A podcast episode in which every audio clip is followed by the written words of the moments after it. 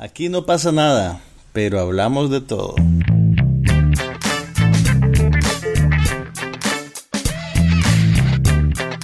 Un podcast sobre cine, TV, tecnología y todo lo demás.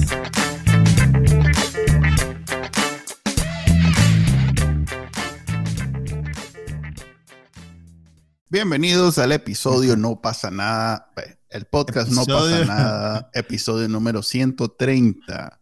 Cada vez que adivinas bien el número es un pequeño triunfo para este podcast. Ahora tengo un truco ahí para adivinar cuál es el número. me voy a Bacanalnica. Apuntar en un post-it. no, me voy a antes de Bacanalnica y ahí dicen. Para que vean que en este, en este podcast hay trabajo de preproducción. Le, sale el último y lo que hago es que le sumo uno. Todas esas clases de matemáticas no, se desperdiciaron en vos. Te reís, pero ahora que, las chavalas están ya en edad de sumar y restar, ese tipo de cosas parecieran obvias, pero vieras que alguien alguna vez te tuvo que explicar ese truco. ok. Quiero antes de empezar de lleno eh, decir que al maje de HBO que nos está escuchando, te agarré toda la jugada. nos están espiando. Mira, te explico. La semana que pasada. que se anuncie. no, no, no, no. Eh, nunca lo va a hacer porque es parte de su camuflaje, como es que ah. está escondido. Pero ya lo agarré, ya lo agarré. Porque la semana pasada, ¿te acordás que hicimos el episodio de, de cosas japonesas? Ajá, sí. Pues los maes vienen y, y, por esa razón estrenaron una nueva serie que se llama. Michael Mann. Sí, la de Michael Mann que se llama Tokyo Vice. La entrevista, la, estrenaron hace 15 días, mae. Por eso, nosotros terminando. Nosotros terminando y los más eh, no, no, yo sé, yo sé que disimulan, pero no, no, no. Ya, ya, ya, ya, lo agarré. El maje de Michael Mann pasó escamoteado haciendo esto durante dos años y dijo, me voy a esperar a que este estos es digan algo. Este es el momento, dijo el maje. Pero qué coincidencia, porque esa es la serie nueva que yo vi esta semana. Oh, ok. O sea que oh. venimos sintonía. Venimos filosos, ¿para qué? ¿Viste? o sea, a ver, ¿cuántos episodios viste? Uno. pero, pero, en ¿Y qué haces con tu día, loco? Que, que ve, trabajo. trabajo, escribo, soy un hombre con múltiples ocupaciones y obligaciones familiares. Dale. Pero no, mira, ok, en mi defensa debo decir que el primer capítulo es el más importante y es el que dirigió Michael Mann en persona. Él figura como productor ejecutivo de toda la serie y es el director del primer capítulo. Todavía no aparece en la página de IMDb quién, va, quién es el director de los últimos dos capítulos. Así que yo me imagino a cómo funciona la dinámica de estas cosas.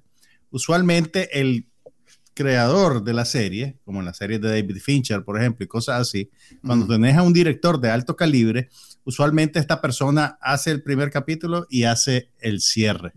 Entonces yo estoy cruzando los dedos porque sea Michael Mann el director del capítulo final también. No, pero esas cosas, a ver. ¿Cuántos capítulos viste vos? Yo ya vi... ¿Vas al día? sí, ¿Cuatro? Creo que vi el tercero, lo último Creo que hay cuatro disponibles ahorita. Sí, ya, ya ayer liberaron otros dos. Creo que los liberan todos los viernes. mira, esa, es una práctica nueva, ¿te has fijado? Antes, ¿De tres en tres? ¿De dos no, en dos? de dos en dos. O sea, la, la, primera entrega usualmente son los primeros tres capítulos. Yo noté eso por primera vez con la última temporada que sacaron de The Handmaid's Tale, que en Hulu, que te sacaron cuando la estrenaron tres capítulos de un solo. Pero después la frecuencia semanal es de un capítulo. Ahora, por lo menos HBO Max, su frecuencia semanal es de dos capítulos. Y yo creo que lo que está pasando, porque lo hacen con Minx también. Sí. Lo hacen con Minx, lo, hace, lo hicieron con Julia y lo están haciendo ahora con Tokyo Vice. Yo creo que debe haber algún número mágico en las dos horas de duración. Debe tener que ver, primero con la costumbre que tenemos de ver películas que más o menos duran dos horas, y también con el, el, rango de atención que tiene el ser humano. Tal vez esta gente mide más engagement cuando ves las, las, cosas así, pues, en de dos horas en dos horas. Pero, pero entonces, contame, ¿qué te pareció? He visto tres capítulos. Eh, decinos la premisa para que la, ubicar a la gente un poquito de qué va. Ok, un, un, un westerner, un norteamericano, eh, un estadounidense, un occidental. Un occidental. Aquí tienes Western Union. Eh, Google cree que le estoy hablando de él. Ok. este, un occidental se va a vivir a Japón con el sueño de convertirse en, periodista. En periodista, además de, sucesos, pues de esos que reportan las matancinas y lo. Y, el crimen. el, crimen. Eh, el, crimen más. Fíjate que no he encontrado en español una palabra que funcione como en inglés cuando te dicen the crime beat.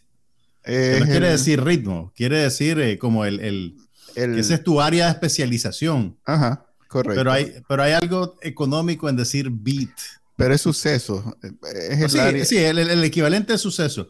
Pero conste, sucesos conectados con el crimen organizado.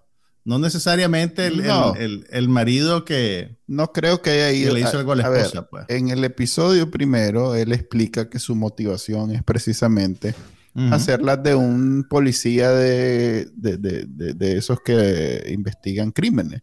Lo cual no tiene que ver con el crimen, no necesariamente, necesariamente una inclinación a eso. Creo que hasta el momento eh, la, motivación de él es como hacerlo de lo, que hace la gente que ve los procedurals, que ven los crímenes para identificar quiénes son los culpables y cómo se dio y todo lo demás. Em, pero bueno, la premisa es esa. El maje vive normal en Estados Unidos, de pronto un día decide agarrar todos sus malitates, irse a Japón a estudiar japonés, primero, obviamente, y después convertirse en periodista de, de suceso. Un detalle, de todos los países donde yo haría eso, Japón, Japón y Corea del Sur son como los dos países menos... Eh, que, que Para vos resultan menos, menos, menos invitantes. No, a ver, eh, Porque por Japón lo idioma. Japón y Corea tienen la fama que puedes dejar tirado tu mochila y ahí la vas a encontrar. O sea, como son países donde culturalmente son súper aseados, súper ordenados, súper organizados, muy honestos. Eh, entonces, cuando, cuando dijo eso, a mí me pareció una contradicción, porque todos los países donde me iría a investigar crímenes, como que Japón y Corea del Sur son los dos menos indicados. Vas a encontrar menos, menos que investigar. sí, no hay, no hay, no hay. bueno, el crimen organizado es una realidad incluso en las sociedades más desarrolladas. Pues. Pero si quieres, anda, anda a ver las estadísticas de muertes por, por, por balas y esas cosas en Japón y va a encontrar niveles incluso menores que países que son mucho más pequeños. Pues porque Japón es un... Japón y Corea del Sur son países gigantes en términos de población tal vez no de extensión, pero son verdaderamente países de varios millones de personas, o sea, bueno, hasta Nicaragua es de varios millones de personas, pero digamos que concentración de, población incluso mayor que aquí a lo que vemos en Estados Unidos, que es un país muy poblado. Pero Estados Unidos tiene, o sea, y, tiene las mayores concentraciones en las costas. En el centro del país grande, tenés menos gente y tenés muchísimo territorio. Ok, entonces eh, estos países eh, eh, asiáticos son muy densos de forma, poblacionalmente, es una palabra. Sí, sí. Ok, poblacionalmente, pero son curiosamente con muy poco nivel de, crimen, por lo menos crímenes... crímenes violentos eso que en Nicaragua ponemos verja en todas las casas. Eso no va a pasar en Japón. Y que andas en el, en el, en el, eh, en, la, eh, siempre con la mochila para ¿Y adelante. Qué, pasa, ¿y qué, pasaría en Nicaragua si vos dejas tu mochila en la puerta de tu casa, Manuel?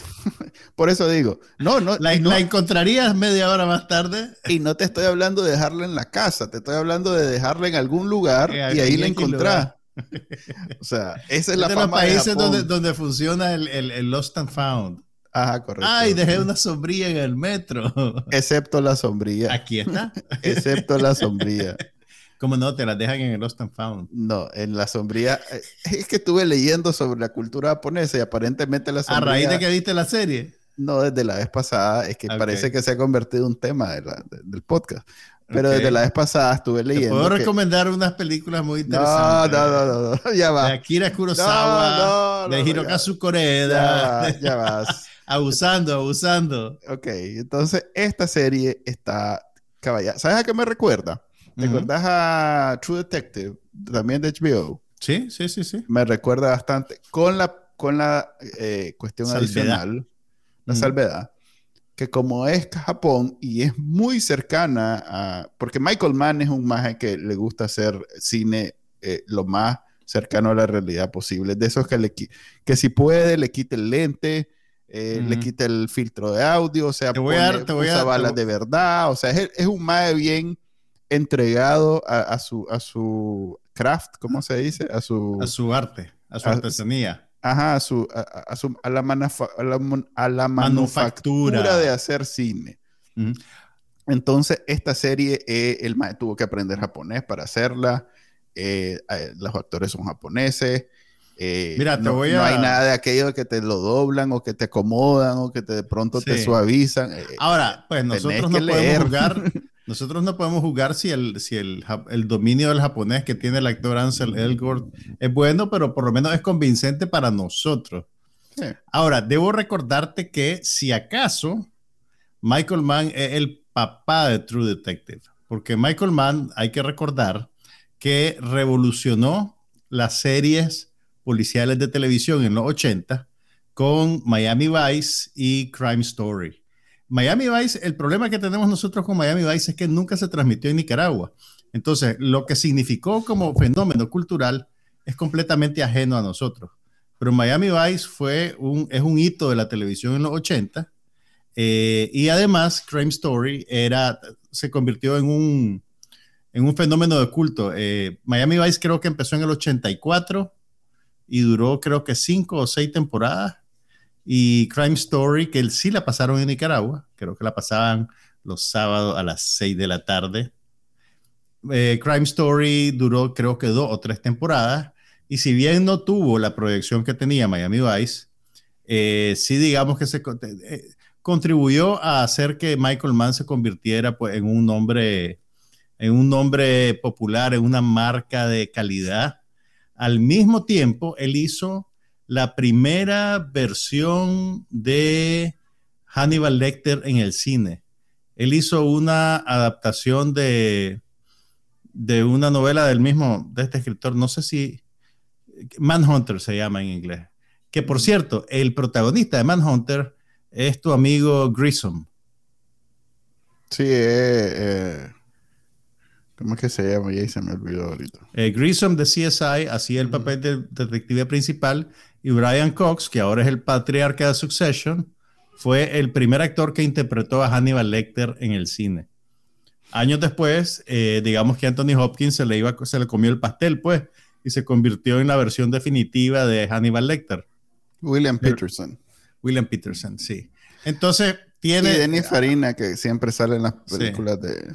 Entonces, mi, Pero bueno, a ver. mi punto es que este más es veterano de agarrar y hacer cosas en televisión que se sienten como algo superior al, al promedio, pues a lo, que, a lo que usualmente ve en televisión. Pero, pero no estás mencionando la obligadamente mencionable película que quizás mm. tenga la, mejor escena. pasemos al cine, pues, si querés. De acción. No, no, no, espérate, no hemos terminado de hablar de Tokyo Vice, pero bueno, a ver.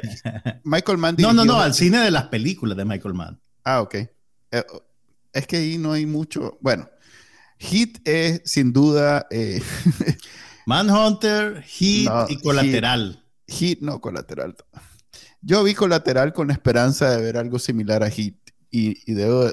Es muy diferente. no tiene por qué ser igual. No, pero similar me refiero en términos. Es como cuando veo estas películas que hace el que hizo el primer. Eh, el que hizo el primer sicario. Este. ¿Cómo es que se llama? Ajá, el francés. Este maje, eh, que por cierto, hace poco vi la, que hizo en HBO, la, ¿cómo es que? La, segunda parte de aquella de Harrison Ford vieja. La segunda parte de aquella. Oh, Blade Runner. Blade Runner, la segunda parte de Blade Runner. Y no, no sé, pues no. Visualmente es interesante, pero es, innecesaria realmente. No siento yo eh, que... Eh, inerte e innecesaria. Entonces, eso tiene, eh, por lo menos en su currículum, Michael Mann, que cuando hace las películas, es más, recuerdo, por ejemplo, que cuando hizo aquella con Public Enemies, con Johnny Depp. Con Johnny Depp, hizo eso también, pues, que agarró y modificó la forma en que lo filmó, usó solo eh, cámaras digitales. Famosamente usó solo cámaras digitales y también en colateral usó solo cámaras digitales, que además toda la acción ocurría de noche. Entonces la calidad de la imagen era obviamente digital, o sea, él no estaba tratando de emular el film, eh, que también David Lynch ha hecho algunas películas así, en las cuales dicen, esto es algo completamente diferente a lo que estás acostumbrado y, lo que, y esto es lo que es, pues esta es la calidad de la imagen y esto quiere decir algo en el contexto de la película. Pero cuando tiene, cuando hace lo que hace en Hit, por ejemplo, que usó balas de verdad, usó armas de verdad, las ubicó, eh, consultó con más, o sea, eh, tengo entendido que Hit sigue siendo uno de esos videos que le enseñan a los policías para que aprendan cómo esto es lo más cercano a estar en, una balacera de verdad de este tipo. Para darle una recordadita, Hit es la película protagonizada por Robert De Niro y Al Pacino, en la que Al, Pacino es, el, es un policía y Robert De Niro es el jefe de una banda de ladrones de banco que se enfrentan, pero al mismo tiempo de que uno está persiguiendo al otro, entablan una especie de amistad tensa, digamos, y la película es bien interesante, no solo por las cuestiones técnicas, sino también porque es como un drama coral. Eh, hay muchísimos personajes, conoce a las parejas de los ladrones, a las parejas de los policías, y todos tienen, digamos, su momento dentro de la historia que la película está, está narrando. Yo creo que de alguna manera eso es lo que hace que Michael Mann sea bien distintivo. Realmente no es solo un director de, de acción, no es solo un, no solo un director de thrillers, sino que presta mucha atención a las relaciones humanas, a las relaciones entre los personajes y al trabajo con los actores. También acordate que ha hecho películas que no necesariamente son policíacas, como la película con Russell Crowe, la del informante. Sí, pero tiene, tiene la habilidad y todo eso que acabas de mencionar, que si bien en la y, eso es lo que me lleva a mí a, concluir lo mismo que vos, si bien cuando hace acción la hace muy bien, pero no es, no, no, es no va buscando como los que hacen estas de, de, los rápidos y furiosos, pues el, chaval oeste. No es solo sorprenderte con la Croacia. Sí, no solo es que, a ver, la forma más este, eh, increíble de, bajar un carro de un quinto piso al, abajo. Este maje va buscando cómo eh, tratar de incluir lo más posible la, los la cantidad de elementos que alcanza en una película para transportarte a un mundo que él está imaginando. Quieres decir las tres palabras, ¿verdad? No, no, no quiero ¿No quieres decir las tres palabras? No. La condición humana. No, no para nada, porque siempre son, siempre son o escenas o personajes. Pero los personajes son muy humanos. No, porque tanto las escenas como la trama como mm, espérate, nunca son seres humanos comunes y corrientes son extraordinarios. Siempre nos está presentando un mundo que para, para es evidente que no es, e, e, no es como el mundo real, que es para mí lo peor de eso de la condición humana. Que para eso me, hago amigo de, de, esos chismosos que te cuentan su vida. ¿y, por qué no? y ya resolví. No podemos filmar el podcast en 3D para que cuando me tiras la mano así, la gente, la gente sienta que los vas a agarrar del cuello o algo. No, pero es que es parte de la... Parte del... del, no, no, eh, lo digo también con la, el audio. Digo, no, entonces... No, cállate. como no se ve. no, es que vos me interrumpiste. No es mm, porque yo, sé, tengo problemas. Tengo síndrome de déficit atencional que se manifiesta de esa manera. Sí, hay unas pastillas para eso. En fin, Michael Mann, con todas estas habilidades que tiene, eh, precisamente nos está enseñando un Japón que probablemente no, no tiene nada que ver con el Japón que conoces si vas de turista, y a eso me refiero con que no es la condición humana. No es como esos dramas coreanos que estamos viendo que, si bien son eh, muy galardonados y todo lo demás, Pero es como ver una cuestión dramática de cualquier país, pues donde alguien se la pegan o alguien tiene problemas y ya está. Bueno, creo que estás siendo demasiado reductivo, pero, pero dale. Pues. Aquí es un periodista sobresaliente que... Está empezando, espérate, el chaval lo está empezando. El primer episodio, el, chaval está empezando. El maje eh, sobresale sobre cuántos había en ese examen haciéndolo. Sí, pues sí, parecían centenares. Mira, que te voy a decir... Y el primero en la historia del periódico que, que, lo contaba. O sea, es una historia extraordinaria. valga la pena, valga la pena eh, remarcar que está basada en una historia de la vida real. Este es un periodista que de verdad existió y que escribió un libro sobre su experiencia cubriendo el crimen organizado en Japón. Ahora, y este es elemento, pues que y está se ese trata de la mafia en, en, que ya no sé, que no se llama mafia, mafia en Japón que se llama yakuza. Eh, Creo que el acento es en la ya. Yakuza. Ah. Eh, entonces, este tiene, pues, muy, muy, a ver cómo decirlo, eh, ese agregado interesante que a todo, al punto de que lo usan como, como, como, ¿cómo se llama? como, como clickbait, pues que lo usan ah, para todo. Como, anzuelo. Ok, pero hay algo, hay algo sí que quiero, que quiero destacar. Mira, usualmente ese, ese, asunto de basado en, en, una historia de la vida real es, digamos, un, punto de marketing que muchos utilizan, pero yo creo que por una vez esta, esta serie, o por lo menos el trabajo que hace Michael Mann, realmente digamos que se gana el, el, el crédito de, de, de, basarse en la vida real por la atención al detalle que tenés en, en, todo el, capítulo, por lo menos el primer capítulo. Y te lo voy a. No, y en los tres que he visto. Y te, y te voy, a, te voy a dar un ejemplo. Toda la secuencia que tiene que ver con el muchacho haciendo el examen en el periódico y todas las escenas que vos ves en el periódico, te, sin que nadie salga, digamos, a, a, hacerte un párrafo de diálogo, de diálogo expositivo, solo con ver lo que está pasando y cómo los personajes interactúan entre sí, vos entendés cómo funciona ese sistema del periódico, ese submundo, por así decirlo, del periódico, eh, eh, entendés lo que él significa ahí, entendés por qué es tan, tan, tan aberrante para la gente que está ahí el verlo, eh, y, todo va sumando, o sea, acordate que, que ok, al, al principio, acordate la escena en la que le asignan a la, supervisora editorial. Y él trata de ser como simpaticón, así como, como clásico occidental que quiere caer bien y, la mujer lo para en seco, ¿verdad? Entonces vos decís, puchi, que esta madre que perra, pues, ¿por qué le habla así?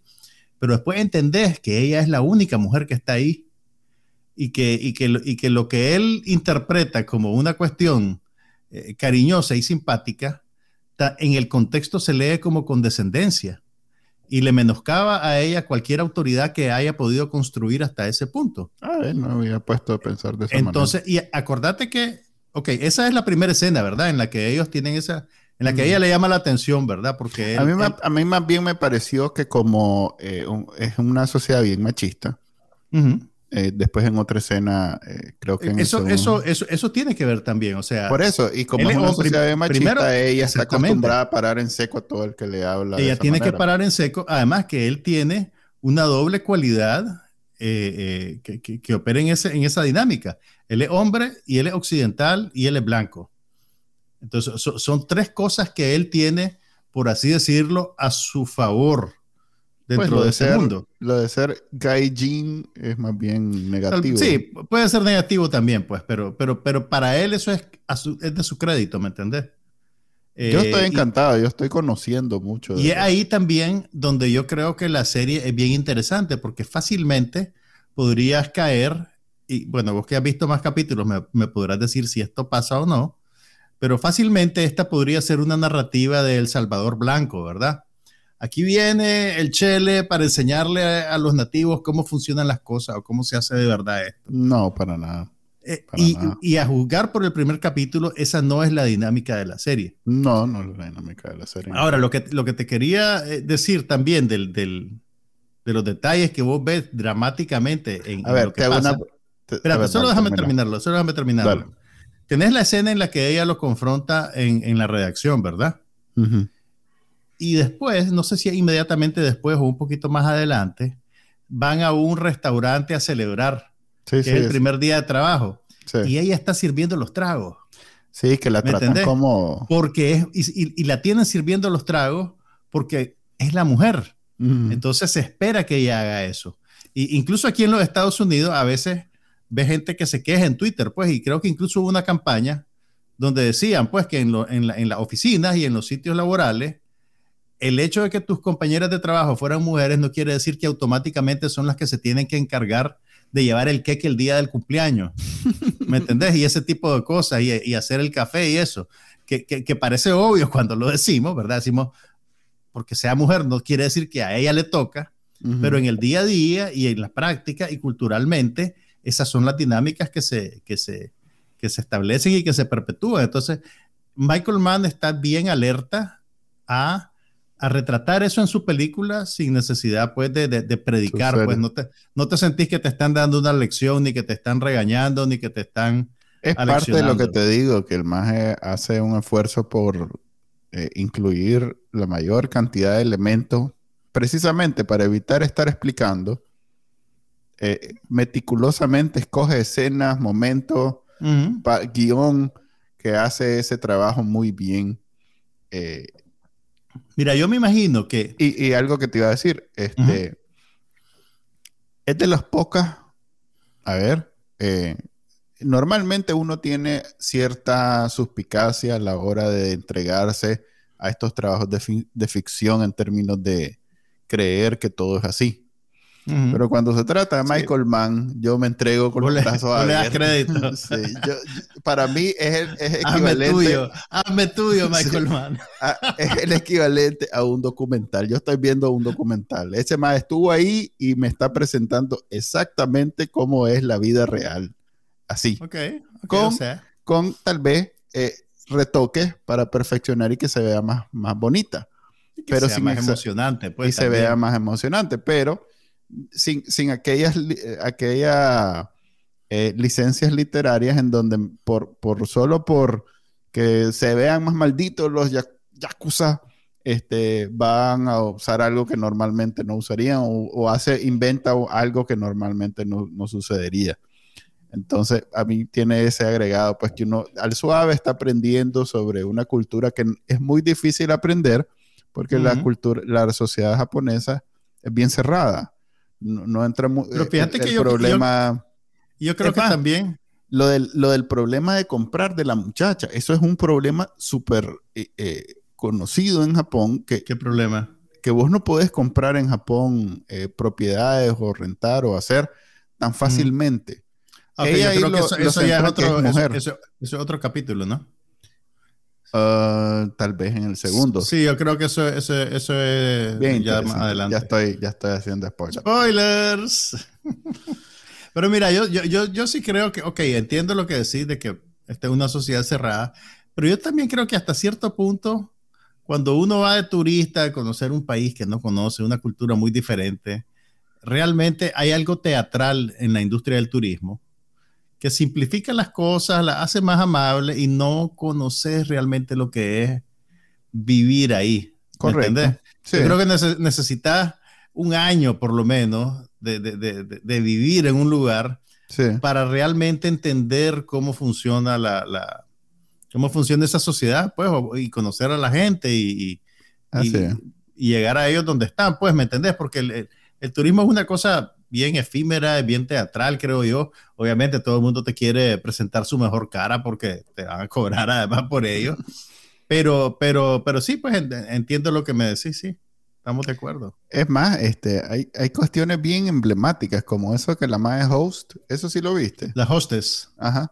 Que la madre hostess en un lugar que es una, que es una cuestión que para nosotros los occidentales, ahora soy pues digamos Centroamérica. Técnicamente podemos decir que somos occidentales. digamos que somos occidentales adyacentes.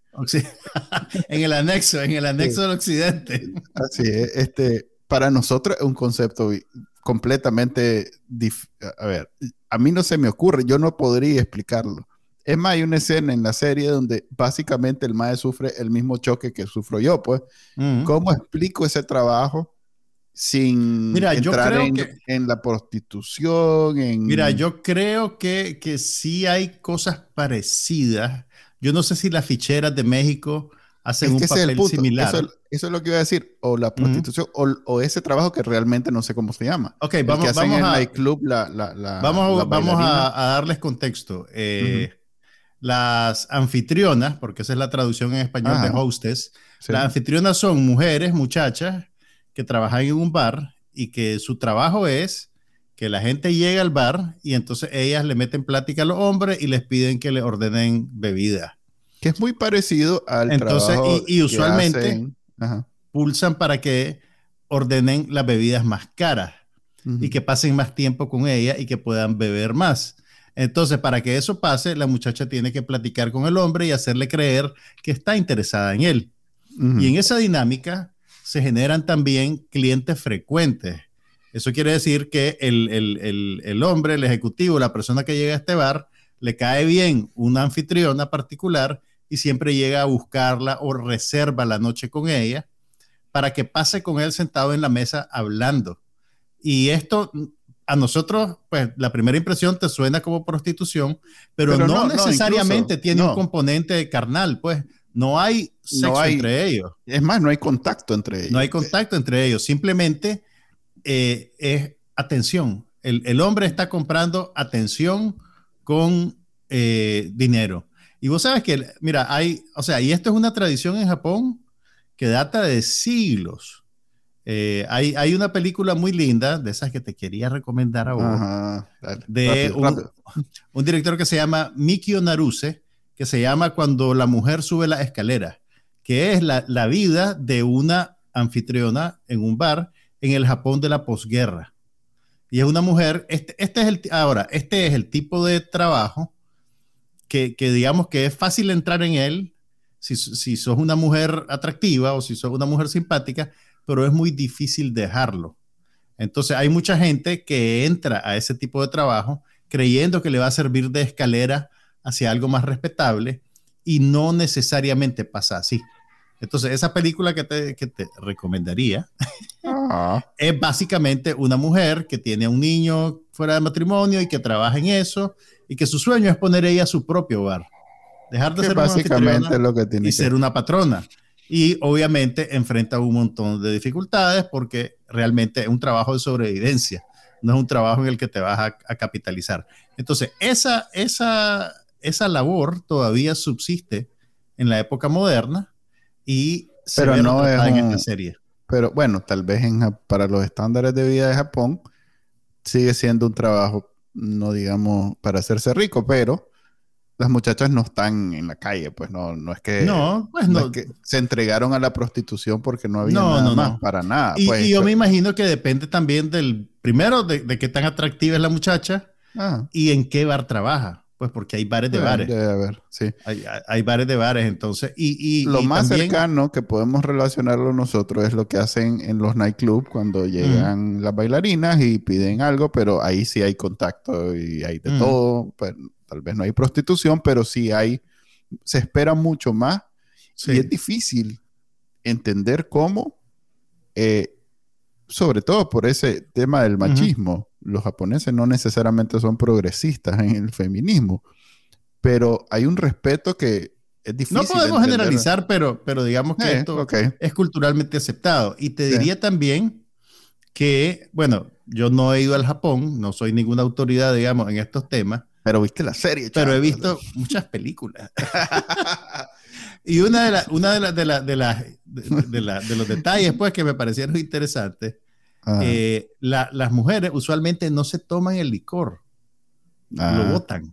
Bueno, eso también. Lo botan, común o en- sea, lo- lo- encuentran la manera de tirarlo, de no tomárselo, porque Ujú. obviamente no quieren emborracharse.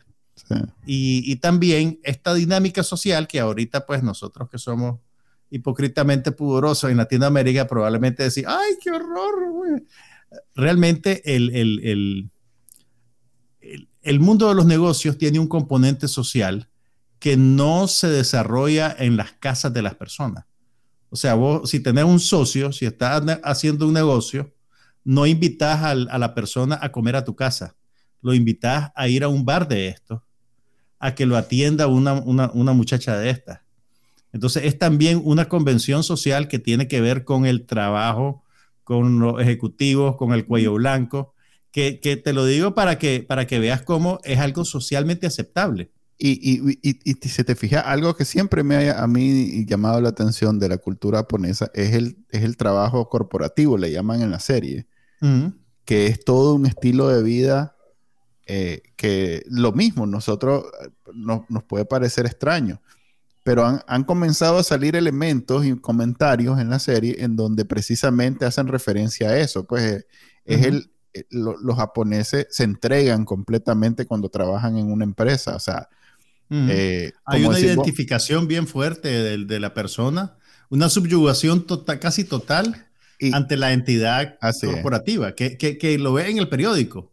Hay un momento en que, en que el hombre le dice, ustedes ahora le pertenecen a este periódico. Sí, nadie se ofende ni les parece extraño. Y no pues. está hablando en sentido figurado. Es de verdad, es de, verdad. Es de verdad. Y hay, ¿sabes qué?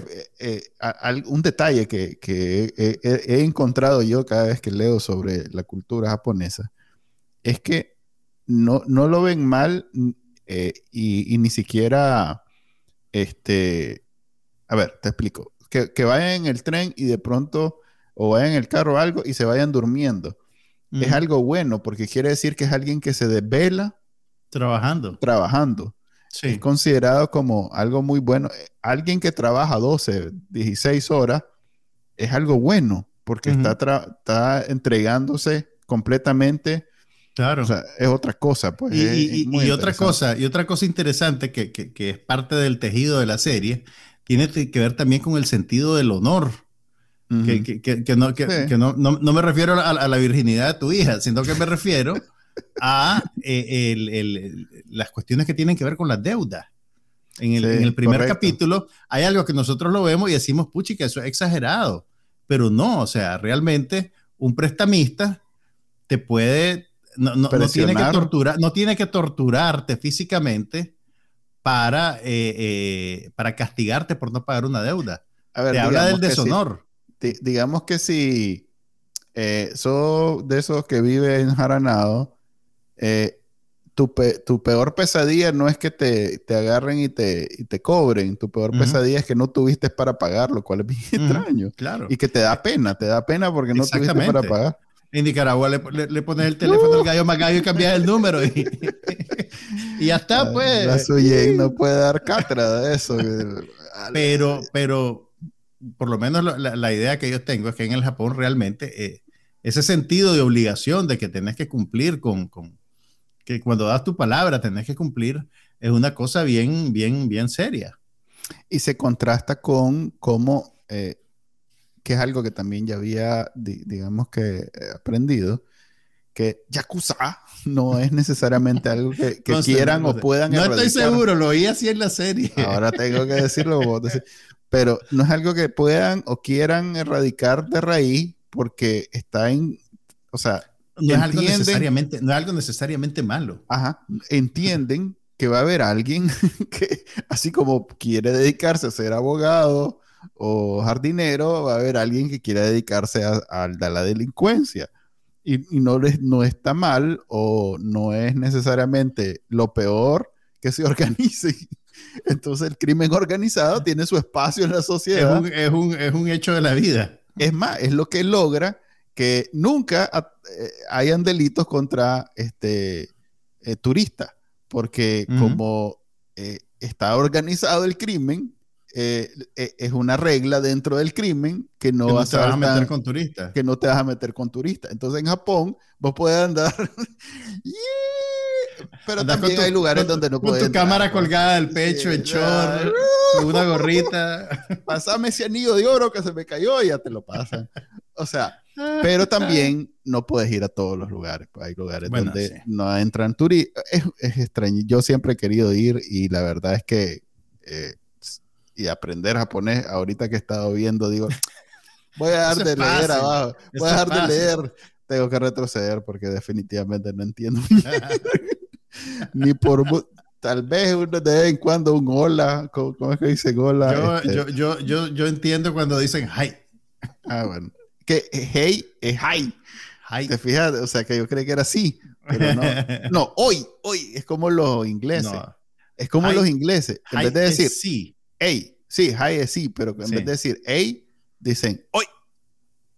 Sí. Y ahí nosotros decimos, hoy, hoy. Pues sí, pero de otra manera.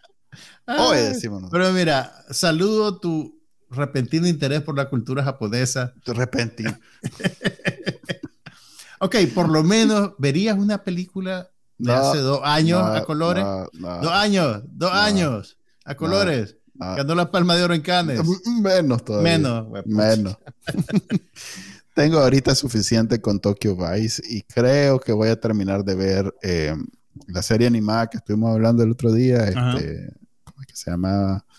Eh, Titanic, no sé qué. Eh, Titanic. No, no era o algo así. no nos acordamos del título, pero Manuel se ha comprometido a Attack on Titan. Attack, on, on Titan. Ok, mira, yo, ah, bueno, mira, a mí, me, a mí me sorprende un poquito que yo siento que esta serie está pasando desapercibida. Para ser además un, un, producto de Michael Mann, no, no, no sé, y hay, dos, hay dos, dos, posibles razones. La primera es que el los subtítulos. Bueno, primero los subtítulos, pues mucho, el público norteamericano es reacio a, a los subtítulos y la serie tiene bastantes subtítulos. Y el gringo que sale en la serie, que digamos es con el que te vas a identificar, habla japonés la mayor parte del tiempo. Entonces, puedo ver cómo un, alguien del público norteamericano que no le gustan los subtítulos se le va a correr a la serie.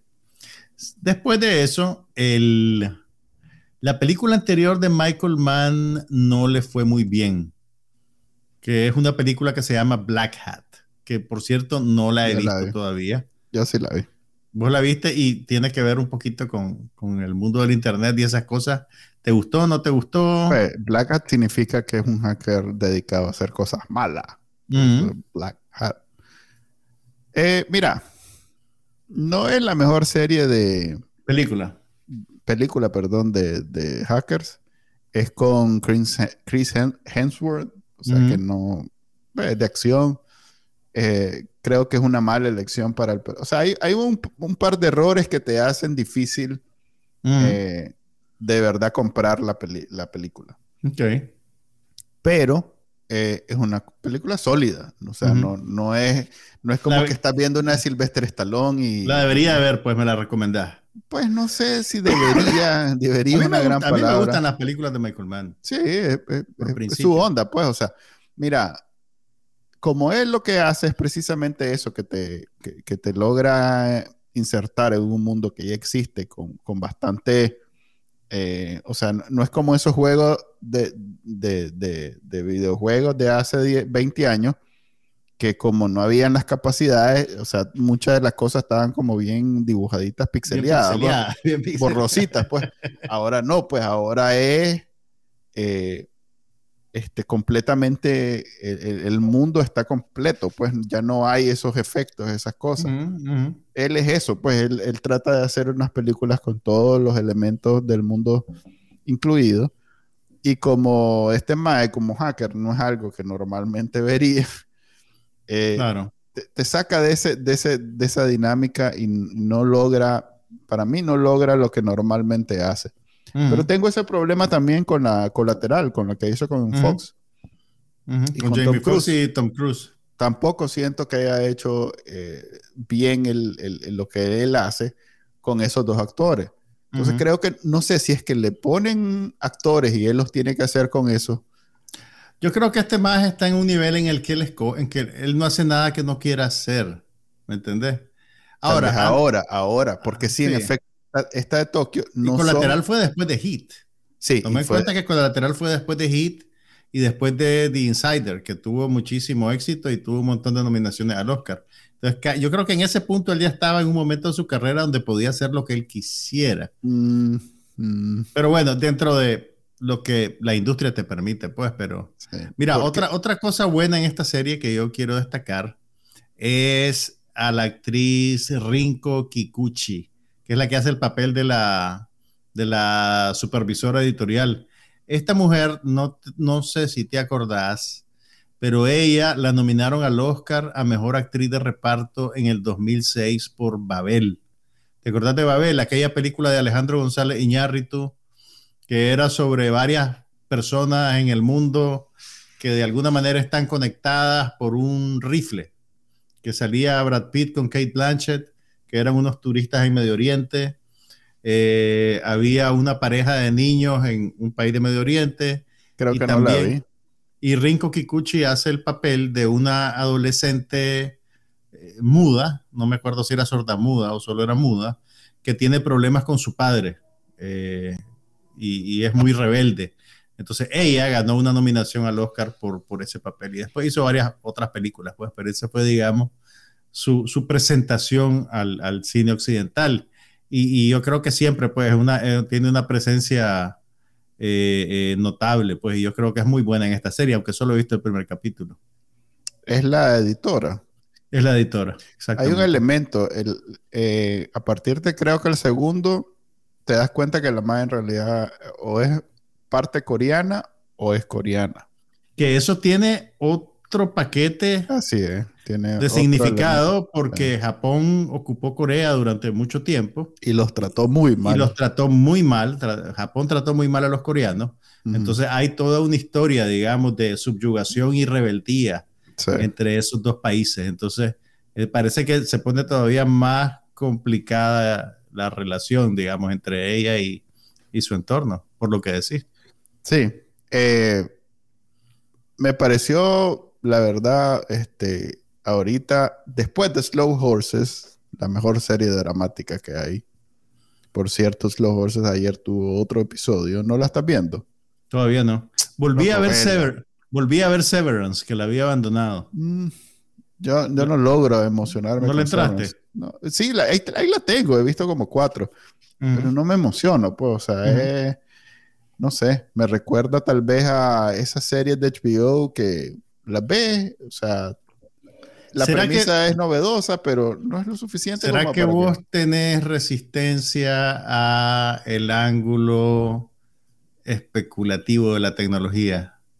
No, porque me gusta, por ejemplo, Upload la vi como una o, la cuestión, o a la cuestión alegórica, pues. No, es que no es, a ver, si bien la premisa es bien out there, como es bien estratosférica, eh, eh, ¿qué, sería la palabra? ¿Estrafalaria? No. Mm, puede ser. Pero estrambótica, es, estrambótica. Estrambótica, es una premisa estrambótica. Pero el. Eh, Vamos a recordarle la premisa. La premisa de Severance es que existe una corporación que no sabe exactamente qué es lo que hace, que le ofrece, entre comillas, a sus empleados implantarse un chip en el cerebro que les permite desdoblar su personalidad. De tal manera que mientras están en la oficina, no se acuerdan ni saben quiénes son ellos fuera de la oficina.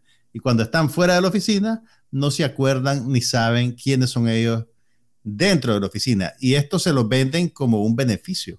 Les dicen, así no te vas a distraer. Pero realmente, si te detenés a ver lo que esta cuestión no, no, no, a ver. es una cuestión súper alienante y, no, no, no, no, no, Pero ya le, está, no, le estás impregnando juicio.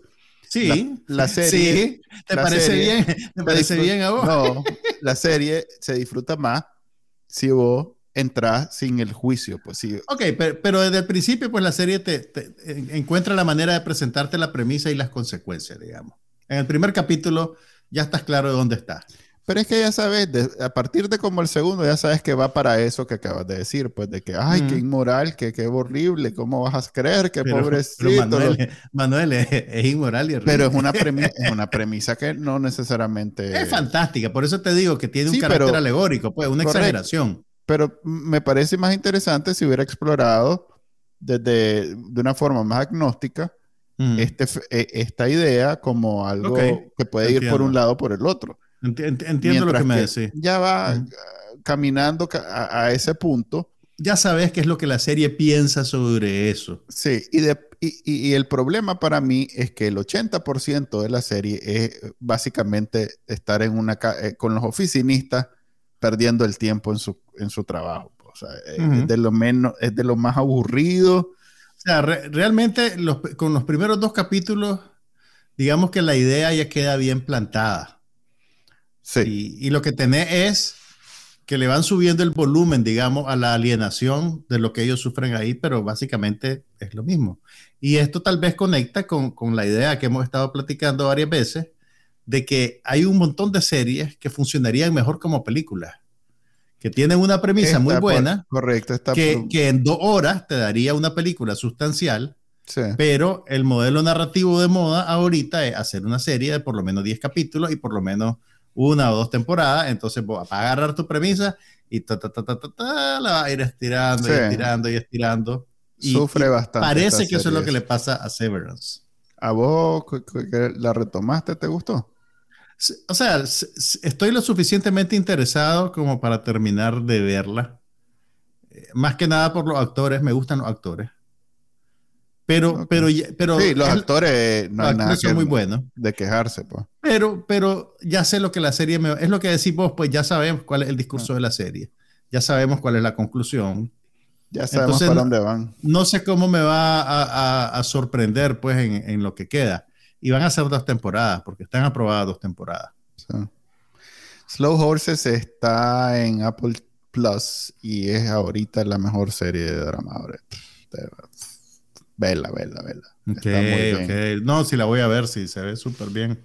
Vi una película en, en Amazon, se llama The ah. Contractor, es de Chris Pine. Es, la de Chris Pine. Esa no es con la, con la Tandy Newton, no. No, ese No, la de la Tandy Newton tiene, dos. películas. tiene dos al mismo tiempo y, también está en ahí en Amazon, pero esa sí es pagadita. No, esa es gratis, esta es pagada. ¿Pagaste? claro que no. Esta es con Gillian Jacobs, eh, la de. Si este fuera un programa de radio, ahorita pondríamos a Chayanne, tu pirata soy yo. ok, eh, como película de acción, está bien. Fíjate que sí. Sí, está bien. Véanla sin, sin reserva. Este, Vaya. Eh, si hubiera sido de Netflix. no. Ese, fíjate que buen detalle. Eh, cuando no, cuando es de Netflix, las de acción, eh, no recuerdo haber, haber nunca recomendado una de acción de Netflix. había, no había una con Ryan Reynolds que te gustó.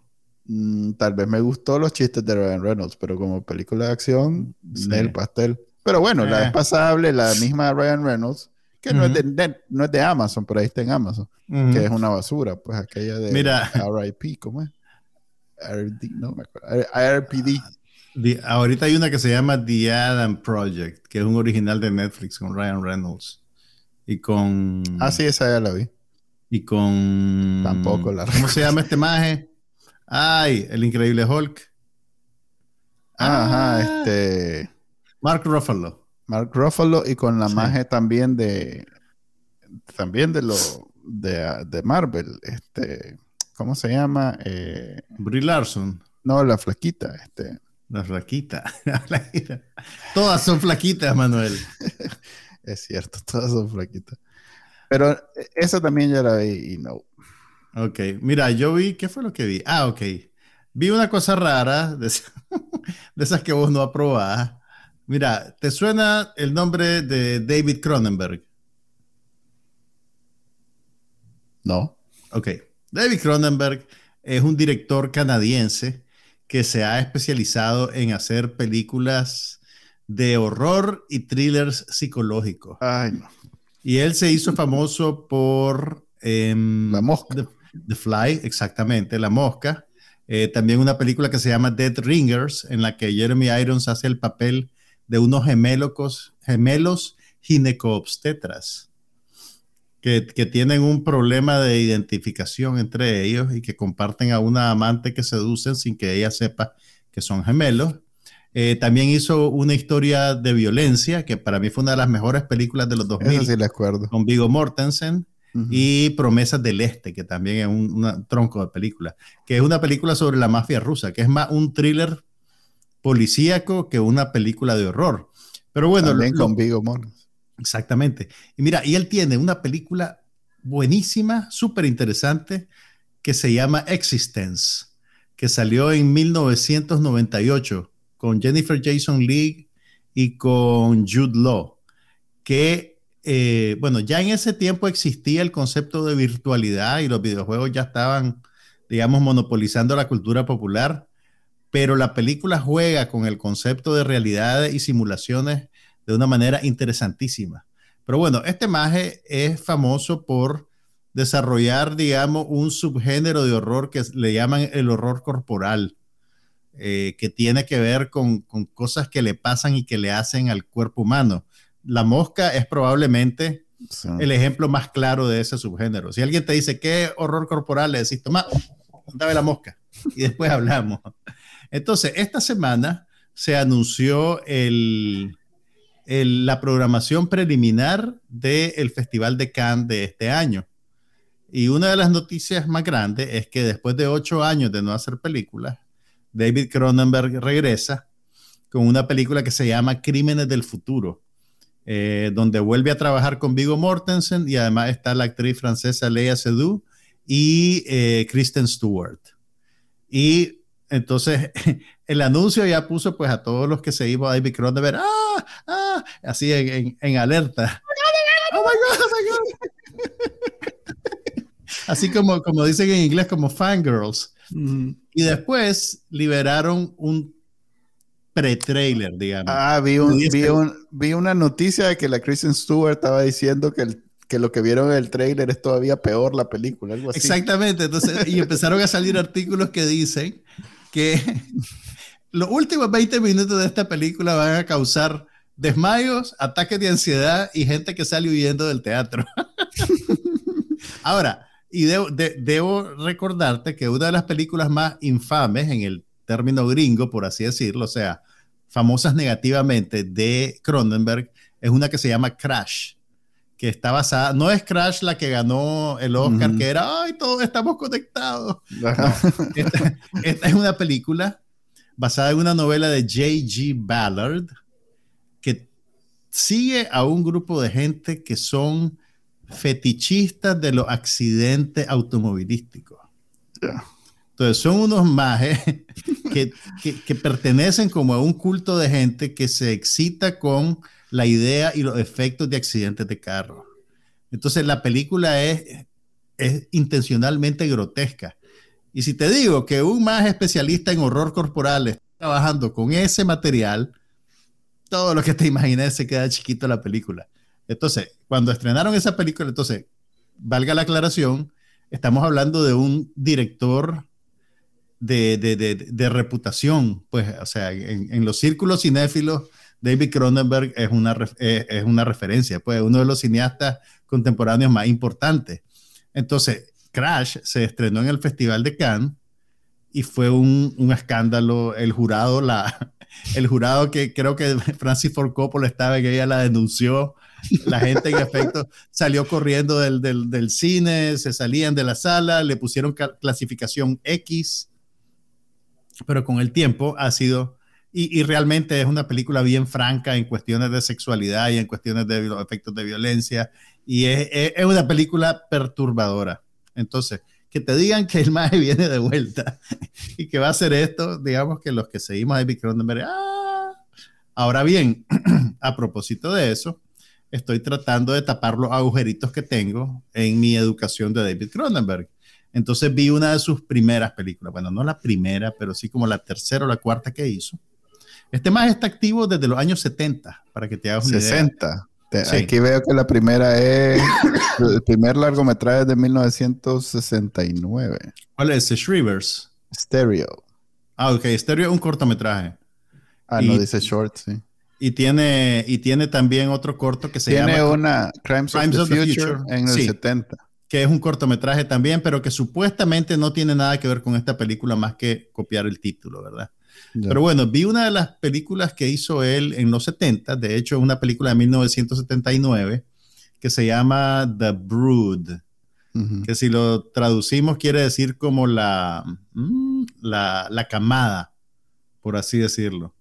Y eh, tiene actores de buena reputación, que eran Oliver Reed y Samantha Eggar, que son dos actores británicos que en los 70 está, en los 60 y 70 digamos que eran como decirte Anthony Hopkins y Ellen Mirren ahora.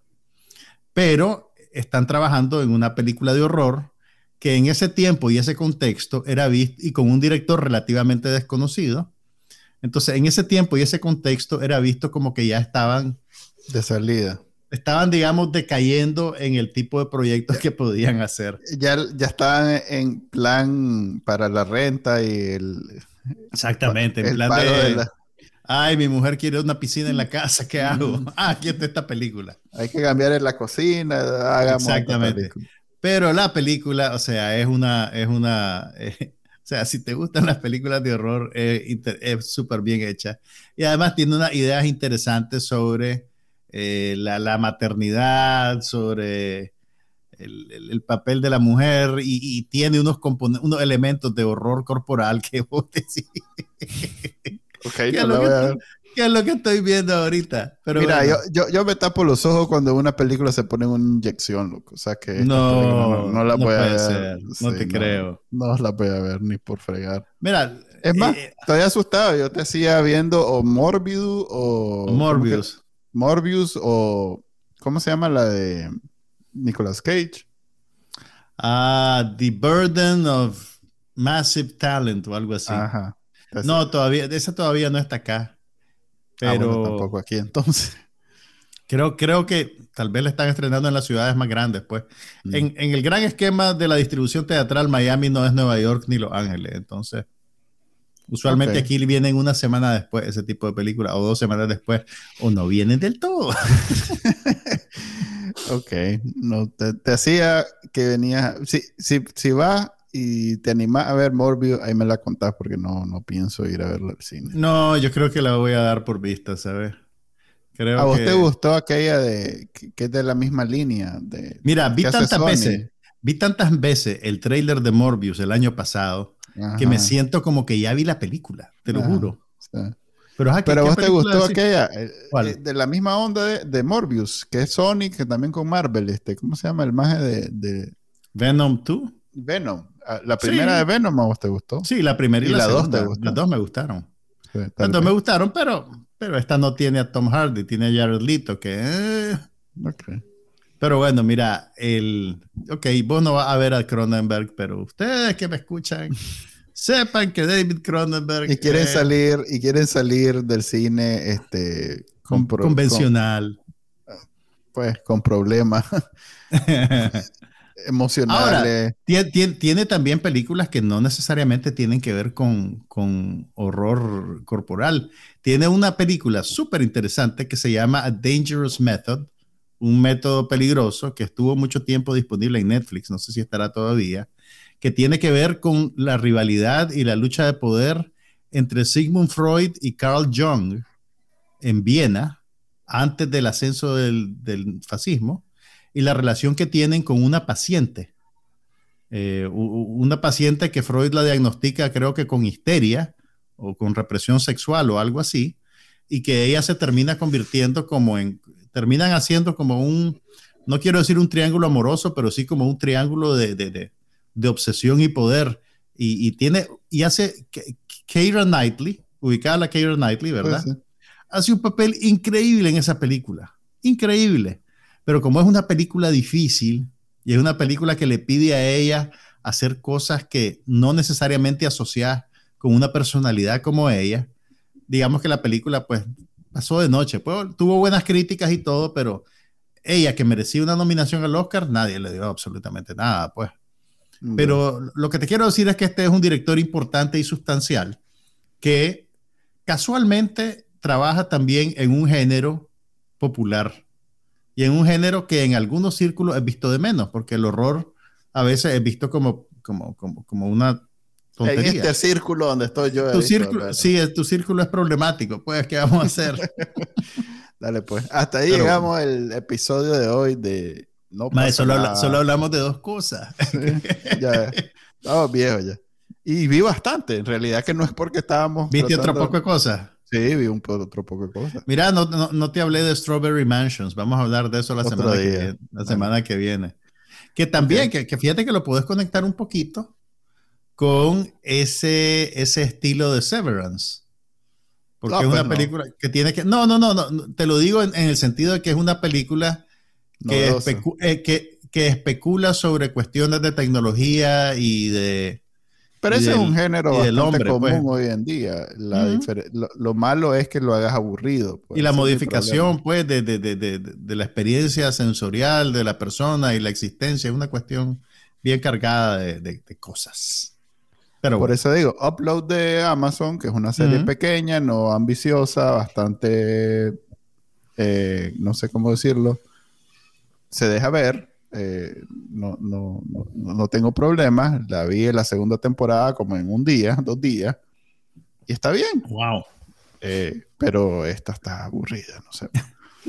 ok, eh, hasta aquí llegamos el episodio 130 del podcast No pasa nada. Ya saben que lo pueden ver en vivo todos los viernes a las 5 y media de la tarde en Amazon. A ver, Amazon, iba a decir. Facebook. el único donde no lo tenemos, iba a decir.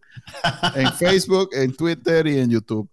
Eh, bueno, después de la carta de amor que le hiciste hoy con Upload y la película de Chris Pine, tal vez Jeff, llámame. Así es.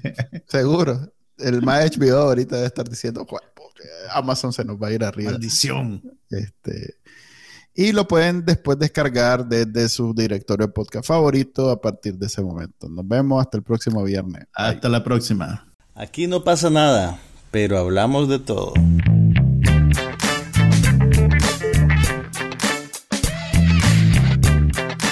Podcast sobre cine, TV, tecnología y todo lo demás.